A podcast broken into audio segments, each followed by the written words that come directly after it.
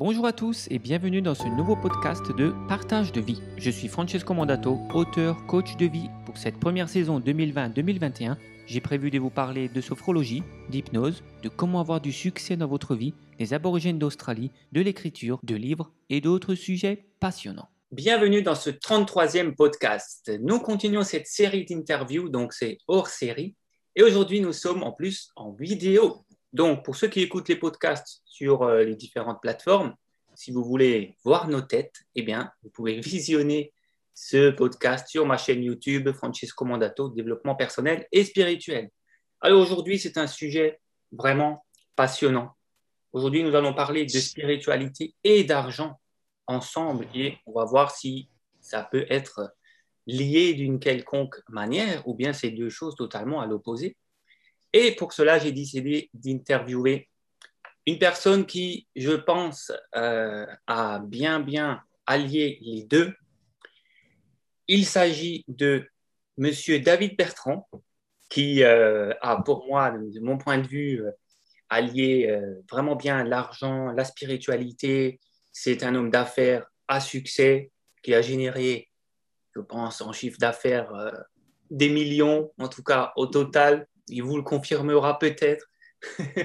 et il a non mhm. seulement la liberté financière, c'est un nomade, il voyage beaucoup, il visite la planète. Il est libre de temps, il est libre d'argent et il est libre spirituellement. Et il est le fondateur de la Société des alchimistes. Il est également le fondateur du mouvement Inner Circle. Il a une très bonne énergie, il maîtrise son énergie sexuelle. C'est bien sûr le grand, l'unique David Bertrand. Bonjour. Bonjour David, bonjour Francesco, bonjour tout le monde. Comment vas-tu? Yes, bah écoute, merci de, merci de me recevoir. Très bien, super. Et toi? Je vais bien, merci.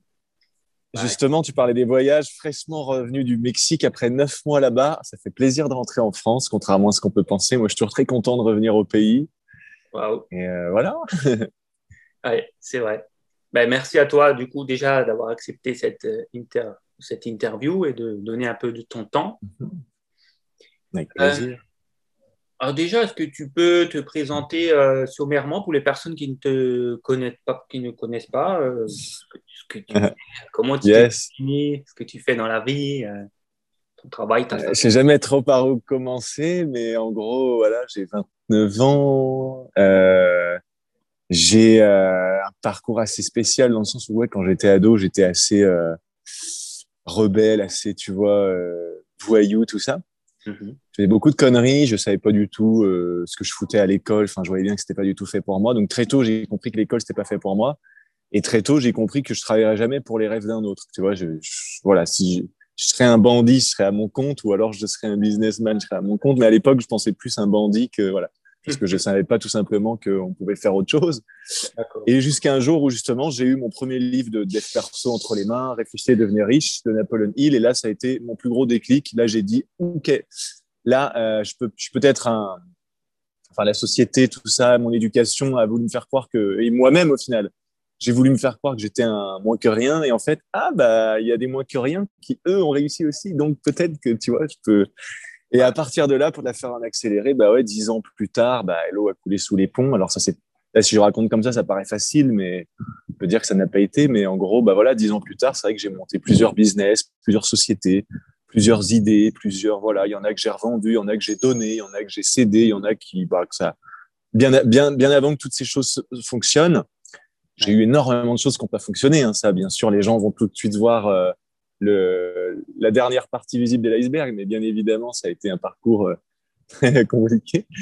Mais à la fin, ouais, j'ai fini par effectivement intégrer un, je dirais une attitude, parce que pour moi, quand l'attitude est juste, les faits ne comptent pas. C'est-à-dire, tu peux arriver sur un marché, tu connais rien. Si tu as la bonne attitude, si tu as la bonne énergie, la bonne vibration, la bonne façon de penser, le bon mindset, tout ça, tu peux arriver dans un truc, c'est pas du tout pour toi de ce que diraient les autres, mais toi, tu arrives et hop, et c'est toi qui as le monopole, quoi. Euh, donc, dans les faits, dans ce que j'ai pu réaliser, tu parlais d'Inner Cycle, on pourra peut-être en reparler tout à l'heure, mais euh, pour s'appuyer sur cet exemple qui, justement, dans les faits, c'est un truc qui n'a jamais été justement réalisé. Et dans un domaine difficile et qui a prouvé que dans un domaine qui, est, qui vient enseigner des concepts très spirituels, voire trop spirituelles, entre guillemets, c'est-à-dire des, choses qui sont tellement méconnues des Occidentaux comme nous, que tu peux très vite te faire pointer du doigt comme euh, secte, illuminé, tout ça. Et pourtant, en un an, on a pratiquement fait un million de chiffre d'affaires en un an, quoi, tu vois, dans un domaine donc très spirituel, qui peut être très controversé, et, et, pourtant qui a généré beaucoup, beaucoup, beaucoup d'argent, et surtout pour moi le plus important, qui prouve finalement euh, si c'est du charlatanisme ou pas, mm. eh ben, des centaines de gens qui ont laissé des témoignages pour la plupart d'entre eux vidéo, donc qui peuvent pas être euh, photoshopés, tu vois, comme une image ou quoi, et qui affirment qu'ils ont vraiment eu un gros avant, un gros après, etc. Donc ça, pour moi, ça a été euh, le plus gros enjeu. Mais et à côté de ça aussi, des choses beaucoup plus business, beaucoup plus argent, beaucoup plus terre à terre. Donc j'ai été un peu dans les deux. Et aujourd'hui, j'ai compris que pour moi, en tout cas, si je veux être vraiment épanoui dans ce que je fais, il faut que c'est un, il faut pas que l'argent, tout ça, soit un but euh, premier, on va dire. Sinon, je fais du trading, tu vois, je veux dire. Et je finis fou parce qu'il n'y a aucune spiritualité dans le trading, tu vois. Mais alors que si j'ai un but avant tout spirituel, l'argent sera que la récompense sur le plan matériel, tu vois. Un peu à l'image du roi Salomon dans la Bible où euh, c'était vraiment, euh, il était gâté au niveau spirituel comme pas possible. Et au niveau matériel, bah, il était couvert d'or, de châteaux, de pouvoir. Et il avait vraiment un équilibre pour moi qui m'a beaucoup parlé, quoi. Même si ça reste euh, peut-être qu'une histoire, mais en tout cas, voilà. C'est une histoire que j'essaie d'appliquer. Ok, merci pour, cette, euh, pour ce sommaire. Du coup, tu as posé euh, quelques, quelques notions qu'on va approfondir. du coup, tu nous as dit comment tu es, es, arrivé dans le développement personnel, un petit peu grâce au livre de Napoleon Hill. Et donc, tu as changé de, tu passé de voyou à un businessman. ouais, alors c'est passé du temps, hein. c'est pas juste le livre. Hein. Oui, j'imagine. Et du coup, est-ce que la spiritualité, c'est venu après? Est-ce que à force, oh oui. à force, de pratiquer du développement personnel, tu es arrivé à la spiritualité? Comment tu es arrivé à... Bah, je pense un petit peu comme tout le monde, parce qu'en fait, au début, tu, quand, tu, quand tu, surtout à l'époque, si tu veux, on remonte dans les années, euh, en gros, dix ans plus tôt, ouais, 2008, un truc comme ça. Et, euh, et à cette époque-là, il n'y a pas euh, toutes ces, tous ces YouTubeurs, tous ces coachs, tous ces, toutes ces vidéos sur YouTube. Je suis même pas sûr qu'à l'époque où j'ai où j'ai lu ce livre, je suis même pas sûr que YouTube existait. Il faudra regarder, tiens. Mais tu vois, c'était un autre monde. Et à l'époque, clairement, euh, l'information était beaucoup plus codifiée, beaucoup plus cachée, beaucoup moins accessible, essentiellement dans les bouquins. Donc, si tu lis pas, ben voilà. Enfin bref, c'était pas du tout pareil. Et, euh, et donc, j'avais vite fait le tour, tu vois, à l'époque, c'était quoi? C'était David Laroche, Roger Lanois, Anthony Robbins, voilà. Moi, c'était à l'époque, j'ai beaucoup étudié et modélisé euh, Anthony Robbins, tu vois. Donc, forcément, je suis passé par Roger Lanois, tout ça. Mmh. Et j'ai été donc à un séminaire d'Anthony Robbins, j'ai été euh, super motivé pendant deux mois après. Et après, la motivation est retombée. Et là, j'ai eu mes premières questions de me dire, mais attends, comment c'est possible et tout. J'ai été voir le numéro un j'étais à bloc pendant un mois et puis là, je sens que je commence à revenir un peu au stade de départ, quoi. Ouais. J'aimais pas trop ça. J'avais l'impression de beaucoup tourner en rond, de revenir sur la case départ. Et après, ben forcément, de fil en aiguille, là, j'ai eu mon premier livre vraiment ésotérique, bien perché entre les mains. Et là, j'ai dit ah ouais, il y a une autre dimension, tu vois. Un peu comme si à moi, il y a le développement personnel au-dessus, et encore au-dessus, il y a une autre couche comme un sandwich, tu vois. Il y a la spiritualité. Ouais. Et du coup, je me suis beaucoup euh, retrouvé dans la spiritualité, jusqu'à pareil à en faire le tour et à, et à, trouver beaucoup de failles finalement et beaucoup de beaucoup d'impasses et notamment pour simplifier le côté euh, tout est rose, tout est beau. Euh, il suffit juste de regarder l'amour et, et surtout de pas regarder que le monde il part en couille, tout ça, tu vois. Donc moi, j'ai pas trouvé vraiment ça disons, applicable dans un monde comme le nôtre, qui n'est pas tout rose, tout beau, tout ça. Et j'ai trouvé que effectivement, c'est important de mettre son état d'esprit sur des, sur des bonnes nouvelles, par exemple, de nourrir de bonnes pensées, etc.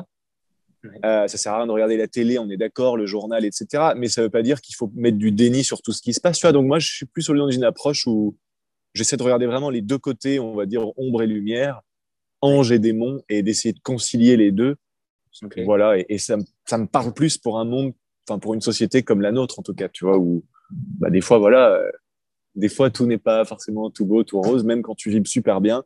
Des fois, il y a des gens qui vont t'embêter, surtout en ce moment, le masque, tout ça, machin. Voilà, donc c'est important, je pense, pour moi d'être euh, les pieds sur terre, quoi. La tête dans les étoiles, mets les pieds sur terre. Et le problème des gens qui sont dans la spiritualité, souvent, hein, sans mettre tout le monde dans le panier, c'est qu'ils ont la tête dans les étoiles, mais pour fuir le fait d'avoir les pieds sur terre, c'est-à-dire, je veux surtout pas regarder la difficulté, là, un peu la douleur de la vie, donc je suis dans mes trucs perchés, tout ça, mais en attendant, euh, s'il suffisait de se répéter euh, matin et soir, je vais être riche, je vais être riche, je vais être riche, pour que hmm. les millions arrivent sur ton compte, ça, ça serait, ça marche pas comme ça. Il faut avoir les pieds sur terre aussi. Donc voilà. Et est-ce que pour toi, la réussite financière, elle a été euh, directement liée à ton évolution spirituelle ou est-ce que tu faisais déjà de l'argent avant? Euh, J'ai toujours réussi à faire un petit peu d'argent quand j'ai commencé à 18 ans ma première boîte. ok. Mais le truc, c'est qu'à cette époque, je sortais beaucoup, donc je dépensais énormément. En fait, je dépensais tout ce que je gagnais en boîte le week-end. Ça va vite. Hein. Tu prends une entrée bouteille à 100 euros, tu reprends une bouteille à 100 euros. Euh, ta, soirée, elle t'a coûté 400 euh, si tu as été au resto avant, que tu as bu quelques coups dans les bars. Donc, j'ai toujours réussi à faire de l'argent, mais j'avais pas justement cet équilibre spirituel pour avoir une sagesse, on va dire, de, bah voilà, de dépenser moins que ce que tu gagnes, etc. Bon, je dirais que, ouais, je dirais que, par contre, alors, j'arrivais à faire un petit peu d'argent, 3-4 000 par mois. Ça peut paraître beaucoup quand tu as 18, 19, 20 ans. Mais euh, quand tu travailles 90 heures par semaine, tu regardes un smicard, il fait 35 euh, heures pour 1002. Bah, mhm. toi, tu fais 90 euh, heures pour 3-4 000 euros. Donc, au final, à l'époque, avec le recul, je m'étais dit, tu vois, je préférais finalement être au SMIC, mais avoir que 35 heures par semaine pour avoir beaucoup plus de temps derrière pour ma vie, quoi, mes passions, ma, ma copine, tout ça. Bon. Donc, euh, ce qui m'a fait derrière switcher de je travaille trop pour pas gagner beaucoup, c'est justement un certain switch, on va dire, un certain changement au niveau de ma façon d'être. Et c'était vraiment effectivement quelque chose de beaucoup spirituel, ouais, qui là m'aura amené à dépasser la barre des cinq chiffres par mois, euh, certains mois à dépasser six chiffres. je me souviens d'une chose, parce que c'est intéressant ce que tu me dis là, c'est que le mois où j'ai dépassé les 10 000 euros par mois, ça faisait 10 ans que je cherchais à dépasser ce stade et j'y arrivais pas. Et le mois où j'ai où j'ai réussi à atteindre ce qui était pour moi à l'époque une prouesse, tu vois, euh, c'est justement lorsque je suis tombé sur un livre qui conciliait très bien les principes euh, matériels, financiers de l'argent, comme il y en a plein des livres comme ça, tu vois, comme Robert Kiyosaki, euh, des livres d'Anthony Robbins justement, etc. Sauf que ce livre-là, qui s'appelle Les secrets d'un esprit millionnaire de T. Harvecker. Ah. Pour moi, c'était le seul livre que j'ai trouvé qui était vraiment extrêmement bien équilibré entre le côté euh, perché, entre guillemets, spirituel et le côté matériel. Et ce livre m'a fait comprendre, d'une part, que j'avais des gros blocages sur le plan financier, même si je savais, euh, entre guillemets, tout par rapport à, comment faire de l'argent. Et j'ai aussi compris que l'argent, c'était pas juste des billets de banque ou des chiffres sur un compte ou des actions en bourse ou quoi c'était une énergie. Quoi. Ça m'a vraiment fait comprendre que c'est une énergie et que comme tout le reste dans la vie, ça doit d'abord être traité comme de l'énergie. Comme si, comme si l'argent, au final, c'était une sorte de, de, femme fatale, un peu entre guillemets, qui va te, qui, que tu vas pas pouvoir manipuler, mentir, arranger les choses, tout ça. Tu vas devoir être très honnête avec cette femme, entre guillemets. Et, et c'est un peu comme un jeu de séduction entre toi et toi, finalement. Quand je dis cette femme, c'est entre toi et toi et trouver cet équilibre qui va te permettre de ramener cette énergie, de la spiritualiser, on pourrait dire, dans la matière. Et autrement dit, ben, avoir de l'argent. quoi. Donc oui, le, spirituel m'a beaucoup aidé. Mais pas le truc perché de euh, genre dans le secret de OK, euh, tous les jours, je vais me voir euh, avec de l'argent et puis je vais me répéter devant la glace, je suis millionnaire. Ça, non. Ça, j'ai essayé hein, pendant longtemps, mais ça, ça, peut donner un petit coup de motivation. Je dis pas que c'est négatif, mais je dis pas que c'est positif, tu vois. Je, pour moi, c'est voilà. quels sont pour toi justement, bah, ça rejoint un peu la prochaine question. Euh, mhm. Je sais que tu as pratiqué beaucoup de choses différentes dans la spiritualité, on le voit sur ta chaîne YouTube. Quelles sont pour toi les, les, pratiques ou les expériences que tu as eues les, les, plus fortes qui, tu vas dire que ça va t'aider, ça t'a le plus aidé à monter en vibration aussi par rapport aux finances? Tu vois, quelle pratique, à ton avis, t'a aidé pour ça? Moi, je te dirais que quand tu montes en vibration, mais que tu montes vraiment en vibration, tu vois, parce que, encore une fois, c'est pas parce que tu as lu trois livres que d'un coup tu commences à voir des anges dans ton troisième œil que ça y est, euh, tu es devenu un gourou illuminé et que tu as la science infuse. Non. Moi, je vais te répondre qu'en fait, pour moi, la, montée en vibration, quand elle est réelle, tu peux pas ne pas monter en termes de, de finances, tu vois. c'est, pour moi, c'est lié. Donc, je vais te répondre de manière euh, plus générale, mais qui va répondre à ta question finalement par rapport aussi aux finances. Ce qui m'a vraiment fait monter, vraiment, vraiment en vibration, c'est d'en avoir eu marre déjà pendant des années et des années de tourner en rond autour justement du dev perso puis de la spiritualité, d'aller voir un peu tout le monde, d'être littéralement une encyclopédie de savoir, on va dire, de théorie, mhm. mais de ne pas réussir à, à, appliquer cette théorie parce que, et du coup d'être frustré. Et cette frustration à l'époque, elle était, OK, je connais tout sur l'argent, j'ai lu tous les livres, j'ai été voir les séminaires des plus grands, les machins, fait des coachings et tout. Et comment se fait-il que je gagne pas, pas plus d'argent, ou en tout cas pas dans les conditions que je veux, ou je suis obligé de toujours travailler 90 heures par semaine, et je fais des burn-out et tout. Donc ça, ça a été déjà un premier déclencheur, tu vois, une frustration se dire attends, il y a un problème à un moment donné, si j'absorbe, j'absorbe, j'absorbe euh, et que je peux pas en avoir euh, les résultats, euh, ça marche pas quoi. Un de mes mentors, il disait d'ailleurs, il disait quelque chose d'intéressant, il disait ce n'est pas ce qu'on mange qui nous renforce, c'est ce qu'on digère. Donc, donc il, faut, il faut croire que moi, je m'efforçais de manger à fond, mais je digérais rien du tout. Comme il disait, ce qui nous rend intelligent, c'est pas ce qu'on entend, mais c'est ce qu'on retient. Tu peux entendre des tas de choses, mais si tu retiens rien, et je pense que j'étais un peu dans ce truc-là, quoi. Donc déjà, j'ai commencé à me remettre en question et puis à me dire, OK, maintenant, il va peut-être falloir se focaliser sur euh, l'essentiel. Alors, je dirais que c'est tout bête, mais c'est un peu la loi de Pareto. Le jour où j'ai découvert ce concept, ou plutôt que je l'ai redécouvert, euh, j'ai compris que je mettais mon attention essentiellement sur des choses qui servaient à rien, au lieu de mettre vraiment mon attention sur ce qui fonctionne le mieux, quoi. Je pense qu'il m'a vraiment fait passer un cap, c'est lorsque j'ai justement été le disciple de ce grand maître chinois, Grandmaster Tsai, qui avait une rigueur euh, ben, à la chinoise, tu vois, très euh, dictatoriale presque. Oui. Enfin, c'est pas presque, tu vois, dans, dans, la façon dont on a été formé et entraîné avec Marvin. Euh, c'était euh, ouais, c'était un truc éprouvant de malade, mais ça m'a donné une rigueur et surtout ça m'a fait prendre conscience parce qu'il nous répétait ça en permanence. 12-12, don't 12 don'ts et son concept c'était en fait une loi de Pareto, mais au lieu que ce soit les 20% qui apportent les 80, les 20% d'efforts qui apportent les 80% de résultats, lui c'était les 1% d'efforts qui apportent les 99% de résultats. C'est pour ça que c'était un grand maître ultra puissant, que son kung-fu était ultra puissant et qui pouvait euh, faire euh, passer des gens ceinture noire en moins de six mois, tu vois. Parce que il nous explique, lui, sa philosophie, c'était ça. C'était, par contre, je te pose la question à toi et aux auditeurs. Euh, si tu peux apprendre à parler couramment l'anglais en six ans, en six mois, en six semaines ou en six heures, qu'est-ce que tu choisis? Bah, Nous, on dit bah, en six heures, tu vois, admettons que ce soit possible. Oui. Et ben là, c'est la même chose. Euh, si tu peux devenir un maître Jedi en trois mois, bah, pourquoi se faire chier à y passer 20 ans? Et ça, ça demande d'avoir un focus rayon laser. Et, c'est vrai qu'à partir de là, bah, justement, on l'a vu derrière dans les faits, lorsque, après cette initiation de quelques mois avec ce grand maître, qu'on a commencé donc à arriver en France, personne ne nous connaît, et de commencer à faire des workshops. Donc, je disais, j'en parlais au début, qui sont dans un domaine très perché, tu vois, très compliqué, très, très vite qualifié de secte, de bizarre et tout, parce que c'est dans la maîtrise de l'énergie chi, parce que c'est des gens juste avec des exercices de respiration et de méditation profonde, ils vont entrer en transe, ils vont trembler, ils vont baver, ils vont tomber par terre. Enfin, un truc que je peux comprendre pour le commun des mortels, tout de suite, tu vas pointer ça du doigt, tu vas dire c'est quoi, c'est fou? N'empêche que, ben, grâce à ces concepts d'être vraiment focalisé sur l'essentiel, 12-12, et non pas euh, 12 don'ts, tu vois, faire ce qui doit être fait, les pépites, se focaliser sur les pépites et non pas faire ce qui est secondaire ou voir ce qui sert à rien, voir ce qui est contre-productif. Ben, en un an, on a fait quasiment, peut-être à 100 000 euros près, on a fait quasiment un million de chiffre d'affaires en un an en partant de rien du tout. Euh, dans, le domaine de l'événementiel ou dans lequel moi et Marvin, on n'y connaissait rien. Pour moi, louer une salle, euh, jamais j'aurais imaginé que ça pouvait coûter 17 000 euros de louer une salle au Marriott Paris. À côté de l'aéroport, là, tu vois. Pour moi, c'était un domaine. Et tu vois, donc tout était nouveau. Et ça m'a prouvé que lorsque tu as vraiment la bonne attitude, tu connais rien. On a fait plein d'erreurs, on a eu plein de remarques, mais constructives, tu vois, de clients qui étaient malgré tout satisfaits, mais de clients qui, des fois, déjà, les gars, là, vous avez dit que ça commençait à 7 heures. En fait, on a commencé à 8h30, tu vois, on n'y connaissait rien, mais ça m'a montré qu'avec la bonne attitude, tu peux déjà donner une grosse satisfaction client, ce qui pour moi était le plus important, mais aussi euh, ben, voilà, générer quasiment un million de chiffre d'affaires dans un domaine très dur d'accès.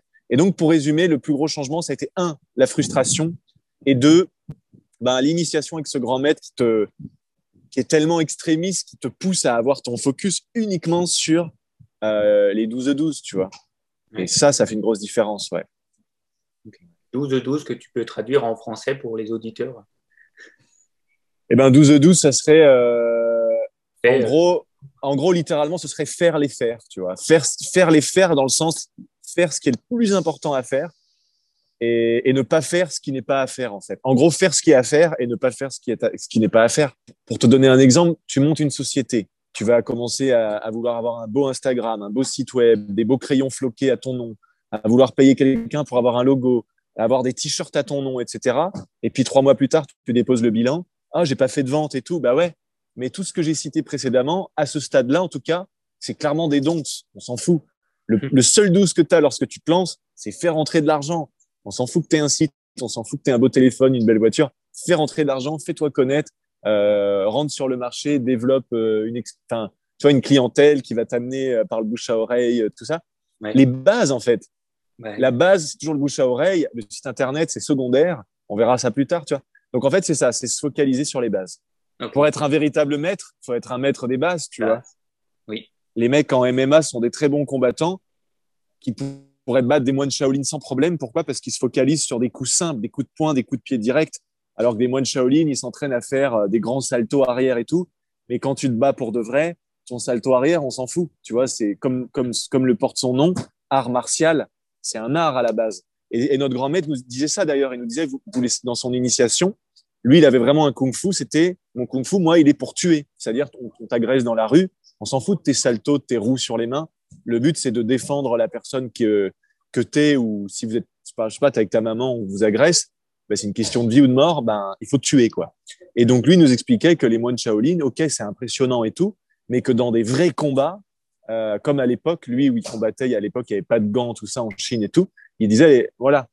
Et, et, et je fais ce parallèle-là avec ben, les arts martiaux et tout. Mhm. Parce que euh, un maître des bases, enfin un véritable maître, c'est un maître des bases. Et c'est pour ça que les champions dixième dan de kung fu, quand c'est pas un kung fu juste euh, démonstratif, ils sont encore en train de travailler un coup de poing direct parce que comme tu le sais peut-être, ce coup de poing n'est pas un simple coup de poing, c'est un coup de poing, tu vois. donc euh, et donc dans tout c'est pareil en fait, tu vois quand quand aujourd'hui je lance par exemple un nouveau projet, oui. je me retrouve toujours face aux mêmes 12 et je me retrouve toujours face à la même tentation d'être vite, euh, euh, comment on pourrait dire, bah, un peu sorti de mes gonds, un petit peu, euh, ah, j'ai pas le mot, tu sais, euh, perdre mon attention justement des fois par la tentation de me mettre sur des dons, tu vois, de allez, on va faire un beau Instagram. Attends, attends, attends, mais non, ça, ça sert à rien. Oui. On s'en fout de ça. Tu peux payer un mec d'ailleurs qui le fera et pas mettre ton attention sur ça, tu vois.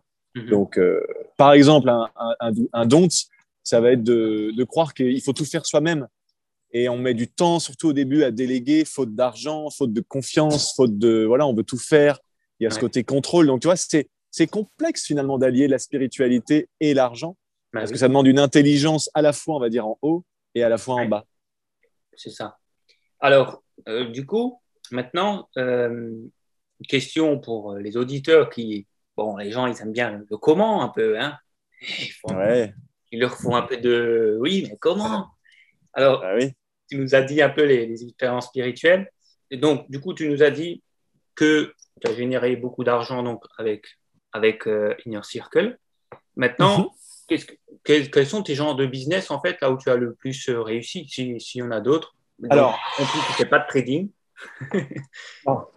Pourtant, c'est à la mode, hein. tu ne suis pas la mode, mais qu'est-ce que tu fais?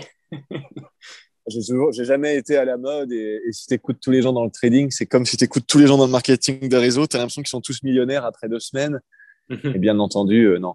Justement, le trading, pour moi, c'est trop volatile et ça va pas avec la stabilité de, de la vie, tu vois, on va dire. Mais après, chacun, il y a des gens qui oui, réussissent très bien là-dedans. Moi, j'ai besoin d'un truc plus, voilà, bon. En fait, moi, avant cette euh, Inner Cycle là et tout, j'ai eu euh, une bonne année, même je crois deux ans, pratiquement deux ans, où en fait j'ai développé un business à l'époque qui s'appelait Instagram Révolution, qui n'existe plus du tout aujourd'hui. J'ai décidé de même pas le revendre ou quoi. J'ai décidé d'enterrer ça complètement, dans le sens où justement spirituellement, si j'avais revendu ça, je vais expliquer après ce que c'était. Euh, c'est toujours ma signature, toujours ma création, et je raisonnais plus du tout avec ça. Mais en fait, c'était un business qui à l'époque exploitait des failles ça c'est mon côté un peu geek, informatique, tout ça, des failles sur Instagram qui permettaient d'avoir des croissances très rapides en termes bah, d'interaction, de nouveaux followers qualifiés, de commentaires, tout ça. et donc bah, bâtir des grosses communautés et pourquoi pas attirer des partenariats, voire revendre ses comptes Instagram. Enfin, il y avait vraiment tout un tas de possibilités. Aujourd'hui, c'est un peu plus compliqué. Aujourd'hui, je suis plus aligné avec ça, mais en gros, pendant un an, j'ai fait ça, un peu plus d'un an. Donc, j'ai vendu une formation numérique, un produit d'information, et clairement, pour être honnête, c'est ça qui m'a rapporté le plus. J'ai fait les choses une fois, j'ai créé ce produit dans des capsules vidéo avec un espace membre et tout, boum, et, euh, ça, ça me rapportait parce que je maîtrisais bien la publicité Facebook qui à l'époque en plus était très ouverte. Euh, enfin, je veux dire beaucoup plus accessible qu'aujourd'hui avec beaucoup plus de possibilités et tout. Euh, et ça pouvait générer voilà des 3-4 000 euros de bénéfices par jour. Donc forcément, une fois que tu as fait tes pubs, boum, tu scales tes pubs. Euh, derrière, ça part tout seul, quoi. Mais je faisais aussi des accompagnements en perso avec des influenceurs, dont certains quand même bien connus et tout, même d'autres pays et tout ça. J'étais pas mal aux États-Unis d'ailleurs à ce moment-là. Et ce qui m'a en fait vite dégoûté, ce qui a fait que, tu vois, j'aurais pu revendre ce business, j'aurais pu prendre 5, 10 000 euros par mois sans rien faire, vraiment juste en gardant un droit d'image ou je ne sais quoi, tu vois, un contrat quelconque, on va dire. Euh, et j'ai pas voulu parce que je me suis rendu compte que dans ce business Instagram, là, c'était que des menteurs, en fait, et que moi-même, j'en devenais un, et que c'était vraiment un truc de, paraître, on sourit, on monte les abdos, mais quand tu vois la personne en vrai, elle a beaucoup moins d'abdos, elle sourit beaucoup moins, euh, et ça m'a saoulé, quoi. Je me sentais pas aligné avec ça, et je me suis dit, tu sais quoi, euh, je, je, me suis vraiment posé la question, je me suis dit, allez, même si je pouvais prendre 100 000 euros par mois sans rien faire, franchement, je le ferais pas, parce que je sentais qu'énergétiquement, ça me plombait. Ouais. Et puis en plus, j'ai eu un moment où justement une grosse phase de doute dans ce business. Et euh, par ma faute à moi, j'ai un peu, je sais pas, j'ai un peu fui ce business. Du coup, il y a des clients qui s'impatientaient. Je, mettais plus de temps à répondre. Il y a des gens qui payaient pour des abonnements. Donc j'ai un peu auto-saboté ce truc-là. Et c'est d'ailleurs là que je me suis dit, attends, pourquoi j'auto-sabote un truc qui marche autant? Et là, j'ai compris. J'ai dit, ouais, mais parce que je m'écoute pas. Si je m'écoute vraiment, j'en ai rien à faire de faire de l'argent pour faire de l'argent. Il faut que je fasse de l'argent pour quelque chose qui, qui, qui me tiennent à cœur, tu vois, spirituellement avant tout. Et c'est à partir de là, notamment, qu'est né euh, donc les workshops et tout ça, et après la Société des alchimistes. Et entre-temps, voilà, j'ai eu des investissements, des petits placements, des trucs comme ça, mais c'était essentiellement Instagram Révolution, finalement, qui m'a rapporté beaucoup. Et après, ce que j'ai fait, et c'est ça qui m'a excité le plus, c'est que j'ai donc investi beaucoup dans l'humain, c'est-à-dire j'ai investi dans des potes à moi, tout simplement, au départ. Après, ça pouvait être plus ou moins des inconnus. Mais euh, généralement, c'est plus des gens que je connais quand même minimum. Et j'ai investi dans des gens, des amis à moi qui avaient un projet ou un copain qui a déjà une boîte et qui cherche à, à, à la développer et qui a besoin de 20, 30, 40, 50 000 euros ou plus, tu vois. Et, euh, et c'est ça que j'ai fait beaucoup. Et aujourd'hui, sans rien faire, tous les mois, bah, j'ai ces copains qui me rendent euh, un tel 350 euros par mois, un tel 1000 euros, un tel ceci, un tel cela. Euh, et ça, c'est cool, tu vois. C'est des gens de confiance.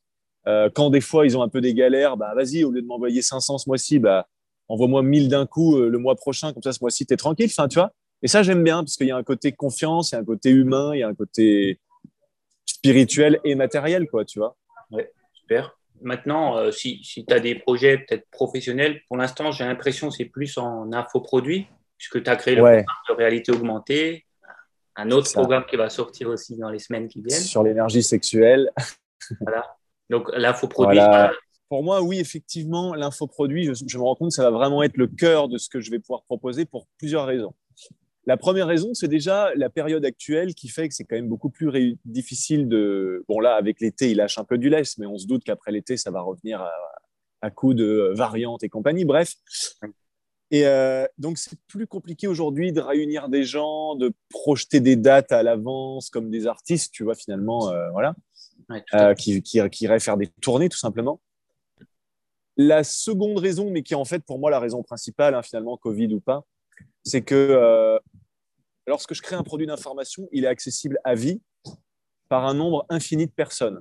Lorsque je crée un événement, on dépend de la taille de la salle, du fait que si je suis tout seul à enseigner, bah, je ne peux pas m'occuper avec, euh, avec euh, je peux pas m'occuper qualitativement parlant de 100 personnes je vais être efficace avec 10, peut-être 20 personnes, et encore, ça dépend ce qu'on fait.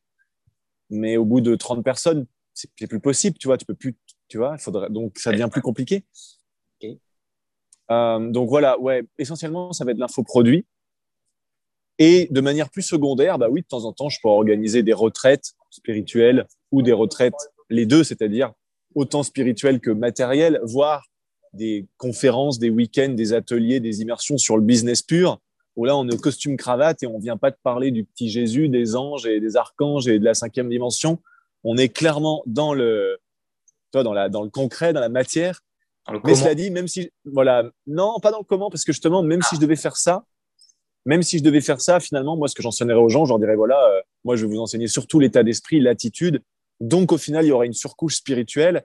Mais disons que si c'est un public un peu moins friand de ces choses-là, bah, tu vas juste changer un petit peu tes mots. Tu vas peut-être pas leur parler de, je sais pas, de loi d'attraction, euh, de trucs comme ça. Tu vas parler peut-être plus d'intention, de motivation, de détermination, de focus. Mindset. Mindset, voilà. Mais finalement, c'est la même chose. Tu le dis juste, juste avec d'autres mots. Donc voilà. Infoproduit, stage, conférence, tout ça, retraite, ça viendra. Mais là, essentiellement, moi, ce qui m'amuse vraiment, c'est YouTube parce que finalement, YouTube, tu postes une vidéo, les gens qui n'aiment pas, de toute façon, ils vont passer leur chemin. Et les gens que ça, à qui ça apporte, ben voilà, il y a des gens, moi, des fois, juste pour une vidéo, je sais pas, ils ont eu un gros déclic et ça a changé, ça, ça, ça. Et ça, ça me fait plaisir au final, tu vois. Et disons que les produits d'information, c'est facultatif, c'est 1%. YouTube, c'est 99%. Ceux qui veulent aller plus loin, ils ont le choix ou pas de payer euh, pour les 1%, on va dire. Mais les autres, sinon, ils ont tout sur YouTube, sur les podcasts, comme on peut faire là, que je peux donner de bon cœur et tout. Tu vois, donc, voilà, on pourrait dire que c'est avant tout euh, YouTube. Ouais. Je pense que c'est un bon support aujourd'hui pour ce que je peux partager, faire, etc. Et aussi, parce que sur YouTube, on peut pas tout dire finalement aujourd'hui. Ben, moi, j'ai créé mon propre YouTube, entre guillemets, qui, qui, est une plateforme qui va sortir là dans quelques jours avec le site internet et tout ça, euh, qui sera en fait le club privé de LSDA, d'Astuces d'Alchimiste. Et là, je pourrais partager éventuellement des choses un petit peu plus poussées, un petit peu plus controversées, mm-hmm. et pas risquer de se faire striker sa chaîne sur YouTube bêtement parce que tu as été un peu trop loin, entre guillemets, tu vois. Voilà. Bien, super. On a hâte, on a hâte de découvrir ça. Yes. Ok. Bah, du coup, on va rentrer maintenant vraiment dans le vif du sujet, spiritualité et argent. Donc pour toi, bien sûr, pour toi, ce n'est pas dissocié. Tu peux, tu peux nous dire pourquoi? Tu peux nous dire le et et le ou que, que tu m'as expliqué euh, Alors le premier pourquoi, c'est que toutes les personnes que j'ai rencontrées qui ont fait beaucoup, beaucoup, beaucoup, beaucoup d'argent, euh, pour certains, c'est des millions, des millions, des millions, des millions, et ça m'est arrivé de côtoyer quelques milliardaires, mais c'est-à-dire que dans cette catégorie de gens, on va dire, qui ont un certain mindset, sinon ils pourraient pas en être arrivés là. Et même s'ils en étaient arrivés là, ils pourraient pas en rester là. On le voit avec les gagnants au loto. Hein. Du jour au lendemain, tu es, riche. Dans les moins de deux ans qui suivent, plus de 80% des gagnants au loto, à l'euro million, tout ça reviennent exactement au point de départ. Parce qu'ils n'ont pas changé à l'intérieur, ils n'ont pas changé leur schéma financier intérieur, ils n'ont pas changé spirituellement. Et donc, dans ces gens-là, qui sont riches, j'ai observé qu'il y a des gens qui sont connectés, qui sont croyants, qui sont spirituels, qui sont, voilà. Il y en a qui sont religieux ou pas, mais il y en a qui sont croyants. Voilà, ça c'est sûr. Et il y a des gens qui vont te dire qu'ils croient en rien, que nanani, nanana, que la spiritualité, ils ont même jamais lu un livre de spiritualité, tout ça. Ok, ça c'est ce qu'ils disent, mais moi on m'a appris à ne pas écouter ce que les gens disent, mais à regarder ce qu'ils font. Donc tu vas voir des gens, oh moi, euh, mon argent, ça n'a rien à voir avec Jésus, la Bible, de toute façon, je suis athée. Euh, puis euh, les trucs spirituels, pour moi, c'est des je m'en fous, blablabla. Mais quand tu vas étudier un peu cette personne, la côtoyer un petit peu, tu vas te rendre compte qu'en fait, elle est très spirituelle, mais elle s'en rend pas compte. Elle est très croyante, mais elle s'en rend pas compte. Au mieux, elle va te, au, mieux, tu vas te rendre compte qu'elle croit très fort en elle, et elle croit effectivement rien d'autre. Mais le fait de croire très fort en elle, avec une foi immense, tu vois, en fait, c'est une façon pour moi de croire en Dieu ou alors, dans ce cas-là, tu peux remplacer Dieu par la vie, par l'univers. Si tu crois en toi, tu crois en la vie, tu crois en cette force créatrice, tu crois, peu importe comment tu appelles ça, après Dieu, l'univers, Jésus, que ton Jésus il soit noir ou blanc, que ton Dieu il soit indien, égyptien euh, ou euh, sud-américain, on s'en fout au final. Oui. Le, fond du truc, tu vois, c'est que ces gens-là, ils ont la foi au final. Ah, Et ils ont un haut niveau de foi. Et ceux qui te diraient qu'ils n'ont pas la foi, on pourrait dire en fait qu'ils ont un très très haut niveau d'estime d'eux. Ce qui, pour moi, encore une fois, revient à un haut niveau d'estime dans cette partie spirituelle, dans, dans, voilà, dans le non visible, etc. Quoi. Donc, c'est intéressant. La deuxième chose que j'ai pu observer, ce que tu me disais par rapport au et et au ou, bah, c'est effectivement que souvent on est très euh, tourmenté par cette éducation dans laquelle nous avons toutes et tous grandi, qui veut nous faire voir le monde tout le temps en ou. Soit je suis riche, ou alors je suis euh, spirituel. Mhm. Soit je suis en couple, soit je suis heureux. Ah ça peut être, je sais pas, soit je, soit je fume, soit je suis en bonne santé. Mais on peut, être, on peut fumer et être en bonne santé. Tu vois pourquoi l'un empêcherait l'autre? On peut être riche et être spirituel. On peut être riche, pourquoi pas brasser même des milliards et ne pas être un salaud, tu vois, et aller à l'église. On peut être riche et euh, donner une grande partie de son argent, donc être généreux, tu vois. Enfin, et en fait, moi, je vois beaucoup de gens souvent, lors de coaching privé ou autre notamment, mais dans la vie de tous les jours, simplement en observant, hein, euh, ils vont être bloqués dans ce truc du ou. Donc, soit je suis riche, soit je suis comme ça, soit je suis comme ça. Et moi, j'aurais envie de leur dire, bah non, sois riche et heureux et spirituel et épanoui et généreux et euh, en bonne santé. Mhm. Et ça ne t'empêche pas de faire la fête. Et euh, tu vois, et, les gens que j'ai vus qui ont vraiment une grosse puissance de vie, dans une puissance spirituelle, mais, mais qui du coup sur le plan euh, de la vie matérielle, tu vois, mhm. personnel, relationnel, spirituel, professionnel, financier, santé, énergie, tout ça, c'est des gens qui finalement sont très équilibrés, qui vont être très, par exemple, dans, le don de soi, donner avant de recevoir. Euh, ils vont faire des œuvres humanitaires, des trucs comme ça, mais par contre, ils n'hésitent pas des fois à, tu vois, à dire merde, à, se réveiller, à se révolter. À... C'est des gens qui sont vraiment en face, qui sont équilibrés, quoi. Qui sont ni trop extrémistes d'un côté ou ni trop extrémistes de l'autre. Ils sont au milieu, ils sont alignés, on pourrait dire. Et pour être vraiment aligné, pour moi, pour être vraiment donc dans ce juste milieu, qui fait que derrière, tu peux être vraiment équilibré dans toutes les facettes de ta vie, quoi. Ça va être justement, ça va passer par justement voir tout en et. Et à partir de là, non seulement tu vas être beaucoup plus euh, à l'aise avec toi-même, mais tu vas surtout être beaucoup plus à l'aise avec les gens tu vas te dire euh, le type là-bas qui fait la guerre à son voisin parce qu'il pense pas comme lui, ben en fait on s'en fout, il est juste bloqué dans un schéma de ou et voilà et on peut pas lui en vouloir et ça te fait lâcher prise aussi sur le monde extérieur qui est très euh, en ou donc très en dualité on pourrait dire en final. Ouais. en fait c'est plutôt en tout cas au niveau des youtubeurs et tout si tu te considères comme un youtubeur je sais pas mais sur voilà en francophonie au niveau développement personnel euh, c'est très rare de voir des personnes qui ont les deux et qui présentent, en tout cas dans leur message, de ce qui est visible, hein. je ne les connais pas tous intimement, mais euh, il y en a qui sont développement personnel ou euh, donc développement personnel, confiance en soi, business. Par contre, spiritualité, ils n'en parlent jamais. Et puis, tu as, les autres qui sont très spirituels, méditation, bien-être, et qui, et qui, qui parlent pas et ouais, ils vont pas te parler d'argent, ils vont pas te parler de mariage, ils vont pas te parler de relations, ils vont pas te parler que quand tu as un enfant qui se tue en voiture, tu as beau être spirituel, éveillé dans le moment présent, tout ça, ben, tu es déchiré, tu vomis tes tripes et tu as des émotions qui te traversent soudainement et qui te rappellent que tu es aussi un humain. Tu vois, comme on dit, l'âme, l'esprit est invincible, surpuissant, etc. Mais la chair est faible dans le sens où ben, l'humain que, que, nous sommes, tu vois, il est fragile. Faible, faible c'est plutôt dans le sens fragile, quoi. C'est pas. Regarde, une Ferrari, c'est une voiture d'exception, c'est beaucoup plus fragile qu'une Peugeot. C'est une mécanique, tu changes ton embrayage tous les 10 000 bornes, si tu as de la chance. Si tu fais la conduire, peut-être 15 000, c'est vraiment bien la conduire. Peugeot, tu changes ton embrayage euh, tous les 150 000, tu vois. Donc, c'est pas une faiblesse d'être fragile, c'est juste une sensibilité. Et effectivement, il y en a qui veulent. Donc, tu as ceux qui sont tellement matériels mais qui n'ont pas vraiment cette sensibilité derrière, je sais pas, des, qui va peut-être les empêcher d'être sensibilistes spirituels, on pourrait dire, qui peut-être les empêcher d'être généreux, d'avoir du cœur, d'être, j'en sais rien, d'être un peu tourné vers les autres plutôt que d'être trop tourné sur soi, etc. Et puis, tu as ceux qui sont trop fragiles spirituellement parlant, on va dire, pour euh, être à l'aise dans leur basket, dans la dureté de la vie, on va dire. Et justement, mm. la dualité de la vie, qui souvent nous pousse à choisir en où. Soit je vais là, soit je vais là, soit je vais là, soit je vais là. Moi, je suis le genre de type, des fois, je suis là, ah, j'ai envie de manger chinois et italien. Bah, je vais sur Uber Eats et je commande les deux. Et puis voilà, comme ça, comme ça, il n'y a pas une part de moi qui se sent lésée. C'est magnifique, c'est tellement simple, il fallait y penser. merci, ça. merci, tu, tu m'arranges des, des, soirées là. tu vas faire ton entrée au restaurant chinois et tu vas continuer ton plat de résistance et ton dessert à l'italien. Voilà. Excellent, excellent. Du coup, oui, euh, justement pour euh, allier les deux, est-ce que tu dirais que il suffit de, switcher cet état d'esprit en mettant plus en place des et à la place du ou dans notre vie du quotidien, en y pensant en conscience? Est-ce que ça suffit? Ou est-ce que tu penses qu'il y a une pratique précise à, s'asseoir, mettre en place, je sais pas, l'hypnose ou quelque chose? Mhm. Alors, moi, je pense que c'est comme tout, ça passe toujours déjà par la prise de conscience. Donc, un, il va falloir bien se faire prendre euh, conscience à soi-même de comment on fonctionne. Et il va falloir être honnête avec soi et arrêter de mettre un peu du déni si on en met.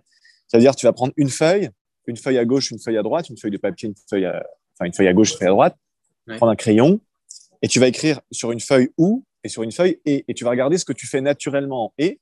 Par exemple, bah tiens, je vois que j'arrive à être en couple et à être heureux et à avoir du temps libre. Par contre, je vois que euh, bah, j'arrive à être en couple, mais du coup, j'arrive pas à mettre du temps sur euh, mon business que j'aimerais monter. Donc, du coup, là, il y a du ou, c'est-à-dire, je suis pas, je suis pas en couple et satisfait, on va dire professionnellement parlant, financièrement parlant. Donc déjà, tu vois, avec un petit exercice comme ça, tout bête, simplement de mettre en lumière, euh, voilà. Okay. Après, il va falloir reconnaître, il va falloir reconnaître, ok, tout ce qui est en ou, effectivement, je dois reconnaître et prendre la responsabilité que si je continue de fonctionner comme ça, forcément, je peux pas m'attendre à avoir des résultats différents. Et ça explique aussi pourquoi, justement, j'ai peut-être pas eu les résultats voulus ou que j'ai pas pu avoir plus de résultats, etc. Euh, parce que, comme tu le sais, comme le disait notre cher euh, Albert Einstein, voilà, il faut être fou pour continuer à faire la même chose en pensant que les résultats vont changer. Donc, prendre, un, prendre de prise de conscience, toujours. Donc, dès que tu as ces deux feuilles-là, ensuite, tu vas pouvoir te faire, alors là, ça dépend de chacun, mais tu vas pouvoir te mettre, je sais pas, des rappels dans ton téléphone qui tous les jours vont te faire, euh, te rappeler justement qu'il faut faire attention de regarder les choses en et et pas en ou. Tu vas pouvoir te mettre des petits post-it dans des endroits où tu vas souvent, ta salle de bain, ton, le rétro de ta voiture, ton bureau, ta chambre, mm-hmm. avec un petit rappel, je sais pas, tu peux avoir un et et tu peux avoir le ou à côté qui est barré pour petit à petit, parce que ça va pas se faire en claquant des doigts, ça va pas se faire juste en, en juste parce que tu en as pris conscience. Derrière, il va falloir en faire l'expérience. Et c'est l'expérience qui va faire, ça va changer derrière vraiment les, on pourrait dire, les circuits neuronaux dans notre esprit et qui vont faire que petit à petit, on va passer d'une habitude à une autre et que ça va se faire naturellement. De la même manière que quelqu'un au début qui commence à faire du sport, il se traîne un peu, il a la flemme, c'est dur, euh, oh, c'est douloureux, j'ai mal aux muscles et tout. Puis après deux semaines, il peut plus s'arrêter, il rate une journée et, il a, non, ça va pas, il faut qu'il aille faire du sport, même s'il pleut, tout ça. Donc voilà. Après, ça va être du coup de mettre en application tout ça et de reconnaître de ah là là j'ai vu que là je me suis pris la tête pour un truc. J'ai reconnu que donc j'ai reconnu que j'étais en ou. Et eh ben simplement prendre conscience de ces erreurs. Le but c'est pas d'être Monsieur parfait. Ça, on va laisser ça au truc New Age et tout. C'est justement de se rendre compte quand on fait des conneries, quand on raconte n'importe quoi, quand on s'est laissé embarquer dans je ne sais quoi, et de le reconnaître. Et c'est pour ça que moi, ce qui fonctionne bien pour moi, c'est de mettre un rappel dans mon iPhone Mhm. Tous les dimanches à la même heure, vers 11h du matin, là, j'ai un rappel qui sonne et qui me dit voilà, réaliser une introspection de 15-20 minutes sur ma semaine et regarder là où tu as été un peu con, là où là tu étais complètement en dualité, tu étais complètement dans le ou, alors que tu n'as pas vu qu'en fait, là, avec le recul, hors de la, situation dans laquelle tu étais peut-être un peu en colère, du coup, tu avais moins de discernement, et ben, tu n'as pas vu que tu aurais pu faire ça et ça, ou que tu aurais pu trouver une solution qui t'aurait arrangé toi et ton, ton interlocuteur au lieu de tout prendre pour toi et de laisser ton interlocuteur frustré et tout ça, tu vois. Et, euh, et, donc, voilà, c'est une prise de conscience. Mais derrière la prise de conscience, c'est aussi de reconnaître régulièrement et de se regarder en face, de dire, ah bah tiens, là, il y a eu ça, ça, ça. Et petit à petit, ça nous amène à changer parce qu'on se rend compte finalement que instinctivement, fonctionner en et, c'est beaucoup plus agréable, beaucoup plus simple pour tout le monde, beaucoup plus fluide, beaucoup plus enrichissant et ça apporte beaucoup plus d'abondance à tout niveau dans sa vie que fonctionner en ou. C'est logique. Ah oui. Le type qui, qui, qui, qui, qui, est borné parce qu'il est, il se rend même pas compte d'ailleurs, mais il a grandi dans un conditionnement religieux hyper paternaliste qui lui fait croire que on peut pas être spirituel et être riche parce que les riches sont des salauds, blablabla. Bah, il va en vouloir aux riches au lieu de se dire bon bah moi je suis spirituel, c'est peut-être pas mon but d'être riche, je suis peut-être pas riche, mais j'ai plus besoin de me prendre la tête à, à avoir une colère envers les gens riches parce que je comprends qu'en fait ça a rien à voir, c'est un combat qui n'a même pas lieu d'être parce que c'est une illusion, tu vois. Oui, il y a des gens cons chez les riches, il y a des gens malheureux, mais il y a des gens aussi très heureux, il y a des gens très généreux et voilà. Il y a des gens qui critiquent Zuckerberg, euh, le patron de Facebook, constamment. Et il y a de quoi, franchement, il y a de quoi. Mais on dirait qu'ils ne se rendent pas compte qu'ils reversent, je dis bien, 99% de ce qu'ils gagnent. On parle de 99%, pas 90, 99. Donc, euh, c'est-à-dire que le mec, il, reverse, il gagne 3-4 millions par jour, il en reverse 99%. Donc oui, il y a des, plein de trucs discutables, c'est capitaliste, c'est blablabla, ils, ils espionnent nos données et tout. Mais tu vois, c'est, regarder que au lieu de voir ça en ou, bah, on peut voir ça en et. Ok, j'aime pas trop Zuckerberg pour ça, ça, ça. J'aime pas trop Facebook pour ça, ça, ça. Mais là, c'est là que vient le et. Je mhm. l'adore parce que putain, le mec, c'est un des seuls au monde dans les très très riches a reversé 99%. Et ça, on peut pas lui enlever, tu vois. Ah donc, euh, donc voilà, c'est. J'aime pas Facebook parce qu'ils prennent mes données. Mhm. Et en même temps, je suis content de l'utiliser parce que je peux être en relation avec euh, des gens des quatre coins du monde à toute heure, 24 heures sur 24. Donc, il y aura toujours du pour et du contre, tu vois. En fait, le point que je veux faire, c'est que les gens, on se prend la tête pour rien. Parce qu'en fait, comme j'avais dit une fois dans une de mes vidéos, il y a des gens qui ont adoré Hitler et il y a des gens qui ont détesté Mère Teresa. Et pour un type comme toi et moi, qui sont a priori euh, plutôt sains d'esprit, plutôt pour la paix que l'inverse, on peut trouver ça fou quand on entend qu'il y a des gens qui ont adoré Hitler. Tu vois. Eh ben non, c'est pour dire qu'il y a toujours du pour et du contre chez tout le monde. Et même moi, je suis sûr que si j'analyse Hitler, dans qui il a été et dans qui il n'a pas été, je suis sûr que je vais pouvoir en retirer des leçons. Même si je pourrais dire, ah bah non, c'est avant tout un odieux personnage, tu vois. Donc, on se prend la tête à être tout le temps d'un côté ou de l'autre. Comme en politique, oh, lui c'est un con parce qu'il est de droite, lui c'est un con parce qu'il est de gauche et que moi je suis de droite. pourquoi on pourrait pas être au milieu et dire, bah, à gauche, là, il y a quelques bonnes idées. Il y a aussi des trucs qui vont pas. Puis à droite, il y a aussi, tu vois, moi je suis pas du tout politique, mais ce que je veux dire, c'est que tu devais créer un parti, que je serais au, un parti, je serais au milieu et j'irais autant prendre des choses chez l'extrême droite que chez l'extrême gauche, que chez la droite, que chez la gauche, et je rassemblerais ça au milieu en essayant de trouver le juste milieu. C'est ça, là, en fait, l'alignement, la voie du milieu, le Tao. Euh, et c'est ça qui fait que, selon moi, tu peux concilier spiritualité, argent et, bonheur aussi, tant qu'à faire. Euh, juste euh, ton point de vue sur quelque chose qui, qui me titille un peu là, dans ce que tu dis. Mhm. perche là. Il y, a, une contradiction hein, en, moi et peut-être certains de nos, auditeurs. Euh, bon, j'ai une idée de la réponse, mais comment tu vois ça, toi? Est-ce que le et, justement, je peux être spirituel et je peux gagner plein d'argent et je peux être heureux en amour et je peux avoir une relation avec les amis et voyager? Est-ce que c'est en contradiction un petit peu avec euh, notamment ce que notre cher Kevin Trudeau, qu'on a en commun, dit par rapport à la focalisation. Et que si on veut, par exemple, réussir dans un business, il faut focaliser pendant un temps ah. et mettre de côté alors, le reste. Comment tu alors ça, c'est deux, ça, c'est deux choses différentes. Parce que là, tu me fais parler moi, et moi, je te parle d'où j'en suis actuellement. Et effectivement, euh, je me sens comme Salomon. Après, chacun euh, jugera par lui-même. Mais c'est-à-dire que spirituellement, je me sens riche et matériellement, bah, je me sens riche, c'est-à-dire, on s'en fout de savoir combien je gagne. Moi, pour moi, être riche, c'est est-ce que j'ai suffisamment d'argent pour être libre? Et si, euh, si l'argent, en fait, la question que je me pose, moi, c'est si l'argent n'était pas la question. Imaginons que j'ai pas tout soit gratuit pour moi, je ne sais pas pour quelle raison. Qu'est-ce que je serais en train de faire de ma vie? Et une fois que tu trouves la réponse à cette question, si tu te dis, bah, eh, c'est exactement ce que je suis en train de faire maintenant, déjà c'est bien, ça veut dire que tu es à ta place, tu es en train de jouer ta note, ta note au sens, si on était un instrument, qu'on avait une note spécifique à jouer sur Terre, ben voilà, tu es en train d'incarner qui t'es.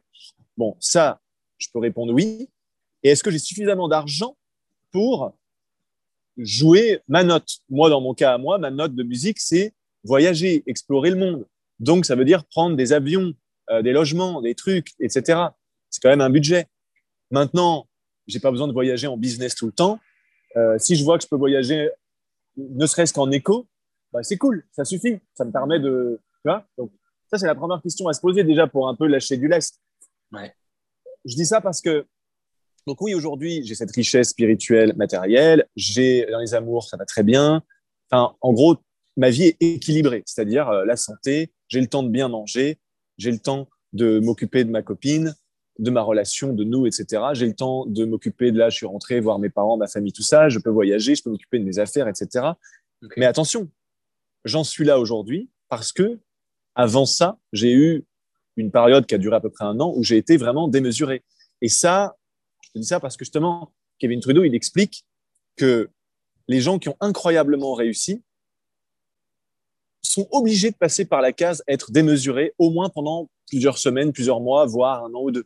C'est-à-dire, quand tu regardes la vie d'un champion olympique qui a, qui, la médaille d'or, les deux années qui ont suivi, il était complètement déséquilibré il mangeait de manière déséquilibrée, c'est-à-dire au millimètre. Il dormait de manière euh, tellement précise qu'on pourrait dire que c'est déséquilibré. Il n'avait pas le temps d'aller faire euh, du cinéma. Il n'avait pas le temps d'aller euh, avec sa copine. Tu vois, il n'a peut-être même pas de relation de couple parce que ça, c'est pas possible, tu vois. Là, dans ce cas de figure-là, là, c'est différent parce que tu fais un sacrifice volontaire. Tu comprends que si tu n'es pas déséquilibré, tu vas pas pouvoir atteindre la médaille d'or. Ce que Trudeau explique, c'est qu'il dit si vous voulez avoir une vie équilibrée, avoir le temps de faire du yoga et vous occuper de votre femme et vous occuper de vos enfants et d'apprendre l'anglais et euh, d'avoir un business qui vous plaît et euh, de faire YouTube, et le week-end d'aller voir vos copains, de jouer au foot et tout. Oui, vous allez pouvoir le faire, mais vous serez jamais euh, ultra, ultra, ultra successful ou ultra, ultra, ultra riche. Mais en fait, on s'en fout parce que c'est pas le but de beaucoup de gens finalement d'être millionnaire, d'être. Tu vois, il y a beaucoup de gens, ils veulent être millionnaires, mais ils savent même pas pourquoi. C'est juste parce que ça, ça, fait bien dans leur tête que mhm. la case. Mais tu sais, quand tu passes de 900 000, de 900 000 euros en valeur nette à un million, ça n'a rien changé du tout en vrai. Hein. Tu as, juste 100 000 euros de plus. À ce stade-là, c'est plus grand-chose de plus. Et euh, en gros, il a pas, c'est pas comme un jeu vidéo où quand tu atteins la case millionnaire, boum, il y a un truc qui se passe et ça te débloque des nouvelles fonctions. Non, tu restes exactement la même personne. Euh, donc en fait, c'est ça, c'est que par rapport à ce que tu dis, c'est intéressant parce que oui, si tu veux réussir dans quoi que ce soit, hein, pas juste par rapport à l'argent, bah voilà, il va falloir, euh, il va falloir y mettre du sien et ça peut demander effectivement du sacrifice. Et mais je pense que même dans ça, tu peux réussir à concilier euh, le et avec le et, c'est-à-dire si je suis par exemple, moi je te prends mon exemple à moi, quand j'étais ultra focalisé dans les affaires parce que mon désir ardent à ce moment-là, c'était d'être vraiment libre financièrement, de gagner plus de 10 000 euros par mois, d'avoir d'avoir des, revenus passifs, donc c'est-à-dire j'ai entre guillemets rien besoin de faire, ça tombe tout seul. Eh ben j'avais pas, j'avais plus le temps de me faire à manger, alors qu'à la base je, passais une heure ou deux par jour à me faire des super bouffes bio, à choisir mes aliments. Bah là c'était du c'était du tout fait, du sandwich Carrefour, c'était même plus bio. Enfin, j'avais plus le temps pour ça. J'avais plus le temps pour les filles, j'avais plus le temps pour, euh, pour euh, peut-être même faire du sport. Au lieu de faire un entraînement par jour, bah, je faisais peut-être que 20 pompes euh, le mardi, ce qui est rien, ça prend 10 minutes. Enfin, même pas, je dis ça, ça prend 20 pompes, façon de parler. Bref, je faisais 5 minutes de pompe le mardi, 15 minutes d'abdos le dimanche. Mais tu vois, donc, ouais, j'étais déséquilibré. Mais du coup, du coup, quand tu sais que tu vas être déséquilibré, tu le fais volontairement et là, tu essaies de voir qu'est-ce que tu as, qu'est-ce que tu as envie vraiment de, garder malgré tout. quoi. C'est-à-dire, OK, je sais que j'ai pas le temps de bien manger. Peut-être que j'ai le temps dans ces cas-là de, me faire livrer ou de payer quelqu'un qui me fait un repas à l'avance. Tu vois Donc, tu peux être déséquilibré et manger correctement. Ou alors, tu peux être déséquilibré et faire le choix de manger de la merde. Donc, dans ce cas-là, je suis déséquilibré et je mange de la merde. Mais là, c'est un choix conscient. C'est pas un truc que tu subis. Tu n'en es pas un effet, tu en es la cause. Voilà. Ça m'arrive des fois d'être déséquilibré. Euh, encore récemment, j'ai eu un moment où j'ai été vraiment déséquilibré. Bah ouais, bah, j'ai averti ma copine. Je lui ai dit voilà, je vais avoir moins de temps pour nous. J'avais moins de temps pour me faire à manger. Donc, j'étais avec un ami qui était cuisinier. J'ai trouvé un petit deal. Bah, fais-moi à manger. Tu vois, tu, essaies d'organiser derrière, quoi.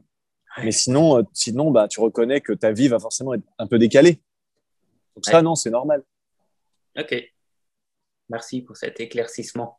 Donc, euh, ouais, vraiment, tu, peux nous récapituler, du coup, premièrement, avoir conscience de la chose. Voilà. Alors, avoir conscience de ce processus qui se joue à notre insu constamment en nous, en fait, et autour de nous. Ne pas se laisser, du coup, à partir de là, euh, happer dans le piège qui voudrait que, tu sais, par exemple, on va juger quand on voit les autres faire ce que nous, on essaie de plus faire. Mhm. Et, surtout essayer d'être indulgent avec soi-même et de pas trop être difficile quand on s'observe à fonctionner en haut parce que ça prend du temps. Ça, tu sais, si tu as 30 ans, ça peut prendre potentiellement, ben, on peut parler d'un reconditionnement, donc de réécrire un nouveau programme par-dessus un ancien programme qui lui a été actif et donc vrai euh, pendant 30 ans. Donc toi, ça peut prendre du temps.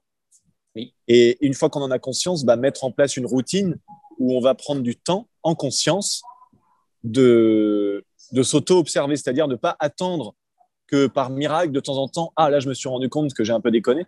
Non, c'est tu mets un rappel ou tu mets un, mot sur son frigo, j'en sais rien, mais chaque semaine, ou deux fois par semaine, ou trois fois par semaine, ça dépend de chacun, bah, prendre 10 minutes, 15 minutes, 30 minutes pour se poser, regarder. Là, j'ai fait ci, là, j'ai fait ça.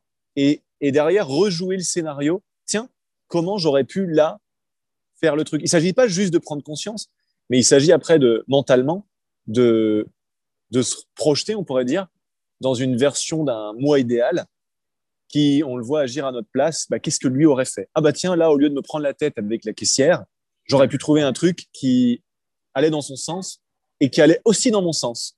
Donc ça allait peut-être pas à 100% dans son sens, peut-être pas à 100% dans mon sens, mais au moins on était dans un processus de et, ce qui évite euh, une, la frustration, une dispute, voilà.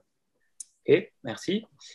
Alors du coup, bah, en parlant de programme, euh, tu peux un peu nous parler de tes programmes qui sont actuellement disponibles? Tu peux nous expliquer un peu le programme de réalité augmentée, par exemple? Est-ce que tu peux... Ouais, je vais t'expliquer euh, très brièvement. Les gens pourront se renseigner. oui, et oui, tu peux nous dire l'adresse du site aussi en même temps. Il y a des trains, il y a des trains. Alors, en fait, c'est simple. Je vais être assez bref sur tout ce que je fais pour pas te prendre trop de temps, parce que autant qu'on utilise ce temps à, à meilleur escient. Mais en gros, euh, www.lasociétédesalchimistes.com, les gens pourront retrouver tout ce que je peux proposer. Je vais proposer donc essentiellement des produits qui vont être des produits euh, d'information sous forme de vidéos, de cours par email, etc. Euh, je peux proposer aussi quelques services, que ce soit dans l'énergétique, dans le business, dans le mentoring, dans l'accompagnement, choses comme ça. Mais ça, généralement, j'ai moins de temps pour ça. Et en gros, actuellement, donc j'ai un programme de réalité augmentée que j'ai créé il y a pas loin d'un an, qui est un programme donc vidéo avec des audios que les gens peuvent télécharger, écouter, mettre sur leurs euh, différents appareils, etc. Et écouter donc à tout moment de la journée.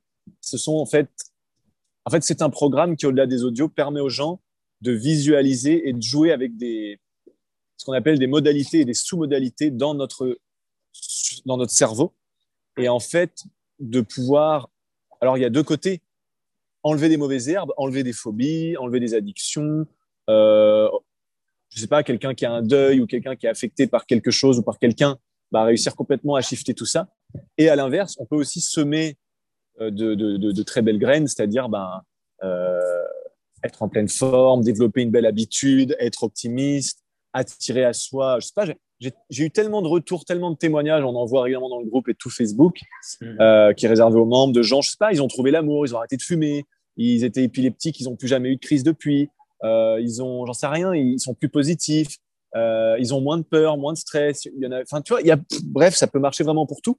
Quand on comprend que le centre de contrôle de qui on est, c'est vraiment à la base notre mental et il s'agit simplement d'apprendre à l'utiliser. Ensuite, là, très prochainement, j'ai un programme qui sort sur l'énergie, la maîtrise de l'énergie sexuelle, autant pour les hommes que pour les femmes. Donc là, on peut, on peut parler de devenir ce qu'on appelle un homme multi-orgasmique, dissocier l'éjaculation de l'orgasme, tenir, si on souhaite, des heures au lit, même si ce n'est pas forcément nécessaire, ne plus éjaculer, donc ne plus perdre euh, une précieuse énergie, mine de rien. Et du coup, si on n'éjacule plus, mais qu'on a quand même des orgasmes, eh ben, c'est transmuter cette énergie pour la rediriger euh, vers une force créatrice qu'on va justement pouvoir utiliser pour une spiritualité beaucoup plus puissante, beaucoup plus profonde et dans les affaires, etc. Beaucoup de gens qui, en fait, la majorité des gens, notamment chez les hommes qui réussissent sur le plan financier, etc., ce sont des gens qui arrivent à canaliser leur énergie sexuelle dans autre chose que se vider littéralement, tu vois. D'accord, ça, on parle pas. Ça. Ah non, on en parle très peu. Napoléon Hill, il, en parle très brièvement dans justement ce fameux livre euh, Réfugié devenir riche. Il en parle un peu plus dans la loi du succès en 17 leçons, là, en 16 leçons, je sais plus. Et, euh, mais en gros, voilà, l'énergie sexuelle, c'est très important de la rediriger. Et ce programme permet, au-delà, en fait, tout le monde va y trouver son compte. C'est-à-dire, il y en a, ils vont, le côté très performance, ils vont trouver leur compte. Euh, et, et, et, ceux qui sont dans le côté très euh, transmutation de l'énergie sexuelle, etc., ouverture de, des perceptions subtiles et tout, bah, ils vont trouver aussi leur compte parce que tout part sur l'énergie sexuelle. Et à la suite, je peux te spoiler un peu, euh, il va y avoir un programme qui va sortir très bientôt aussi sur un programme de déchargement, de nettoyage de la conscience cellulaire, les traumas qu'on a pu accumuler, donc émotionnels, psychosomatiques, physiques, etc. Magnifique. On va pouvoir donc vraiment décharger grâce à des techniques qui sont issues des guérisseurs philippins et d'un grand mentor avec qui je travaille depuis un petit moment, qui est aussi docteur homéopathe, qui a qui était disciple de Saï Baba, de, enfin beaucoup, enfin vraiment quelqu'un qui, qui, pèse très lourd quoi dans ce domaine-là, on va dire.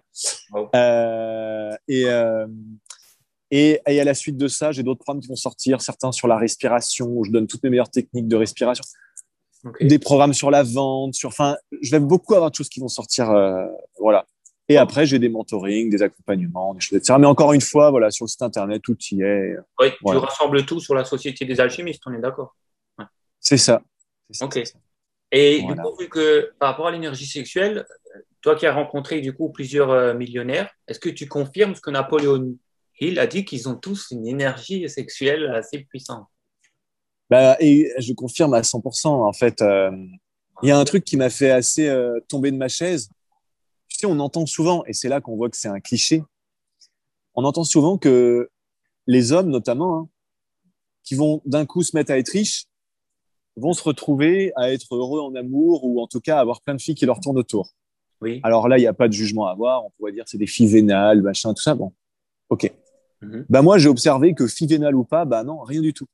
C'est-à-dire, en fait, quand tu commences à gagner euh, 30, 40, 50 000 euros par mois, ça commence quand même à être un salaire, tu vois, le petit footballeur. Je sais, je sais même pas vraiment combien gagne un petit footballeur, entre guillemets, ni un gros d'ailleurs, mais ça- je sais que ça commence à être quelque chose qui, si on écoute les gens, on devrait avoir plein de filles. Et ben franchement, je peux te dire que moi, dans mon cas, pas du tout. Et euh, par contre, par contre,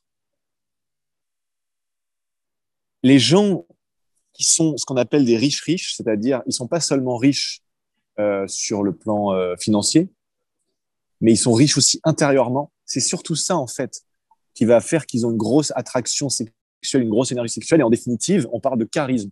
En fait, le charisme, bah, c'est quoi? Bah, C'est simple, c'est l'aura, c'est ce qu'on dégage, c'est, tu vois?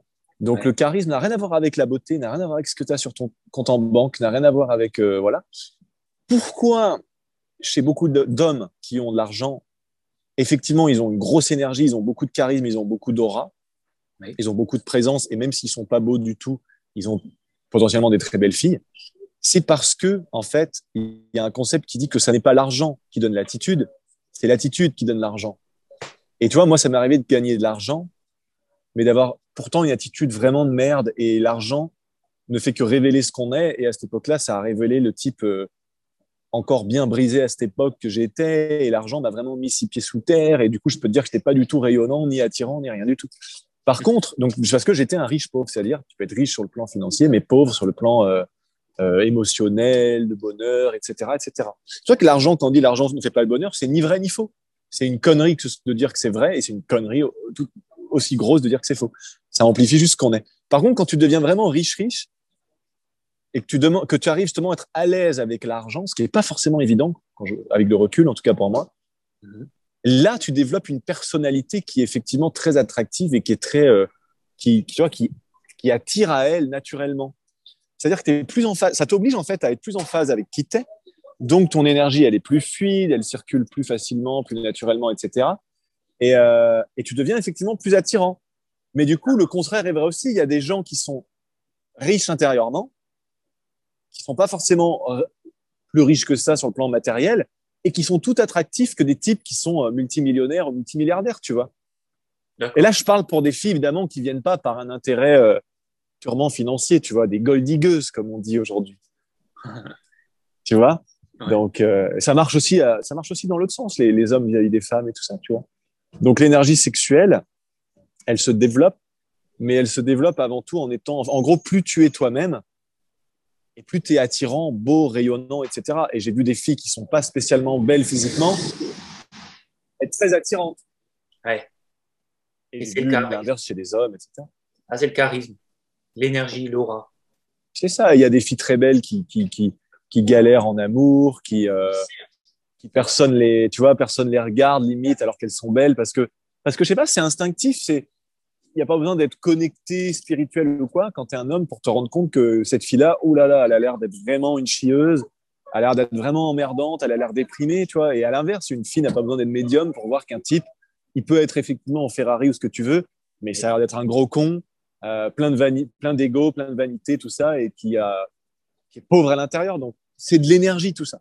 Et ça se développe. Donc, euh, je mettrai le, le lien sur ce podcast pour ton site, pour te contacter. Mhm. Je mettrai aussi le- la formation euh, à venir sur l'énergie sexuelle. Euh, ta chaîne, je t'en prie. Euh, la chaîne YouTube, c'est la Société des Alchimistes, c'est ça le nom. hein? Exactement. Ah, nickel. Que j'invite tout le monde à aller voir. Euh, parce que c'est du, du Ouais. contenu vraiment de, de qualité. Et d'ailleurs, j'en profite pour te remercier publiquement déjà pour ce que tu donnes dans, bah, dans tes vidéos. C'est déjà énorme. Moi, ça me touche beaucoup. Je regarde beaucoup de tes vidéos. Ça me fait du bien. Merci beaucoup pour ta reconnaissance. Et euh, ça peut faire du bien à d'autres personnes, tant mieux. Et s'il y a des gens qui, qui vont dire, oh là là, celui-là, je ne peux pas du tout le saquer, c'est tout à fait OK. Tout à l'heure, je parlais des restaurants, tu sais. Et justement, il y a des trucs, des fois, qui me font halluciner, c'est qu'on perd de l'énergie à, simplement à manifester son mécontentement ou à dire à quelqu'un qu'on l'aime pas ou que c'est un con tout simplement. Tu vois, on a le droit de penser que je suis un con ou que toi tu es un con ou tout ça. Mais tu vois, quand tu passes devant un restaurant chinois, disons que tu détestes cette nourriture, tu vas pas rentrer dans le resto pour dire, eh dis donc, vous êtes des cons, j'aime pas, c'est nul, blablabla. Non, tu passes ton chemin et tu vas là où t'aimes. Mm. Et du coup, le point que je veux faire, c'est euh, voilà, de pas perdre de temps avec. Si vous aimez, tant mieux. Si vous aimez un petit peu, bah, tant mieux. Si vous aimez pas du tout, tant mieux aussi, aller, aller ailleurs. ça, c'est important. Je parle pas que pour moi, je parle pour tout le monde parce que justement, ça va avec le sujet de ce qu'on a dit là, le ou et le et, pour éviter de perdre son énergie, ben, simplement comprendre qu'en fait, on peut pas aimer tout le monde et que c'est très bien comme ça, en fait. C'est parfait. Ouais. Heureusement. Mm. Du coup, on arrive euh, à la fin tranquillement de cette interview. Et pour finir, j'ai deux questions que je pose à toutes les personnes que j'interviewe. Premièrement, quel est le dernier livre que tu as lu? Que je, Donc, que je suis en train de lire là en ce moment ou que j'ai fini? Ou les deux, allez, dis-nous les deux. Alors là, le, lire, le livre que je suis en train de lire là en ce moment, c'est. J'en ai deux avec moi. C'est la Bible. ah, la Bible, je connais. La Bible. Et euh, ouais, qui connaît pas? Même si on l'a pas lu, on a au moins entendu le nom. Et je suis en train de lire euh, 7 jours pour changer de vie, qui est un livre sur lequel euh, je me suis aussi pas mal appuyé pour créer le programme Vérité Augmentée, puisque c'est un livre qui explique en fait comment justement jouer avec la visualisation créatrice, donc avec son propre mental, son propre esprit, en fermant les yeux, pour changer des choses, donc à la fois déraciner et planter, c'est-à-dire à la fois enlever des choses qui nous embêtent et à la fois euh, rajouter des choses qui n'étaient pas là ou amplifier des choses qu'on voudrait voir plus euh, automatiques, naturelles, faciles, etc. D'accord. Voilà. Avant, avant ça, le livre que j'ai fini, euh, je crois que c'était Plus malin que le diable. Ah, Hill.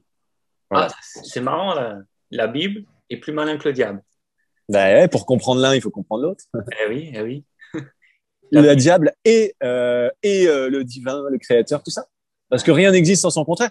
En fait, c'est ça le point de tout ça, c'est que comme rien n'existe sans son contraire, la gauche n'existe pas sans la droite, l'homme n'existe pas sans la femme, le masculin sans le féminin, euh, les, celui qui est intelligent versus celui qui est un peu, on va dire, ignorant, euh, celui qui est drôle, celui qui est pas drôle, tu vois, le, le, triste, le déprimé et celui qui est heureux, qui est joyeux, ça, rien n'existe son contraire. Donc, à partir de là, pourquoi condamner le contraire? J'aime pas ça, c'est le contraire de ce que j'aime. Et ben, bah, il y a des gens qui vont aimer ça, donc c'est cool. Je le mets en et du coup. Et en fait, la, la dualité fait qu'on se prend beaucoup la tête malgré nous pour tout un tas de choses qui n'ont pas lieu d'être. Donc, euh, c'est pour ça que je remets une couche sur ça. Excellent, excellent. Merci. Voilà pour cette question. Merci. Et la dernière question. À ton avis, l'avenir de la spiritualité en France et ou à l'international, ta vision l'avenir de ça dans le monde? Ah, je pense qu'on est en plein dedans avec ce qui se passe en ce moment. C'est qu'en ce moment, ce monde, où nous sommes maintenant dans un monde masqué, c'est le reflet de tous les masques que l'humain s'inflige à lui-même, ou je crois qu'il s'en rend même pas compte. Mais en fait, c'est le résultat de tous ces masques qu'on met à titre individuel, donc à titre collectif depuis des millénaires. On fait comme si on s'en foutait de polluer et que ça n'ait pas un impact sur le climat. On fait comme si, euh, tu vois, bref, Bon, je pourrais te donner plein d'exemples. Je pense que l'idée, elle est comprise derrière ça, mais c'est que du coup, aujourd'hui, toute la merde qui était enterrée sous le tapis, si on peut dire ça comme ça, elle est en train de ressortir. Parce qu'à un moment donné, ben voilà, il euh, faut bien que ça ressorte, quoi. Et, euh, et, là, c'est ce qu'on est en train de vivre en ce moment. Donc, ça amène effectivement beaucoup de restrictions, beaucoup de tensions, beaucoup de, beaucoup. Là, là, la dualité, on la sent beaucoup plus qu'avant. On, on, sent beaucoup moins la liberté qu'on avait. Oui.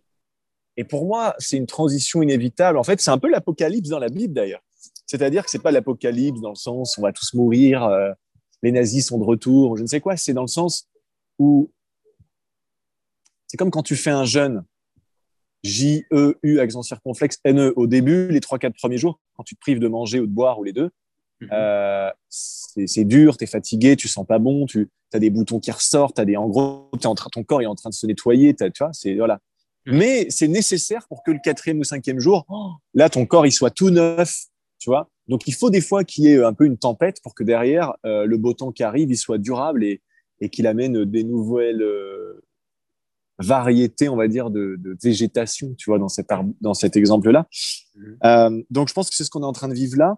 Et ce qu'on est en train de vivre là est une transition vers un monde, un monde actuel qui est, euh, matériel, compétition, euh, moi je réussir, avec même ne serait-ce que l'idée de réussir, tu vois.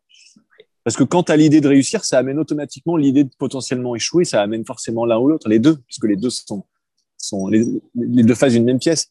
Et je pense que ce monde-là, un peu de compétition qui fait que ça part beaucoup en couille, qui fait qu'on va aller euh, tirer sur son voisin pour lui voler son pétrole, et en retour, notre voisin va nous tirer dessus pour, euh, j'en sais rien, pour une autre histoire, tu vois.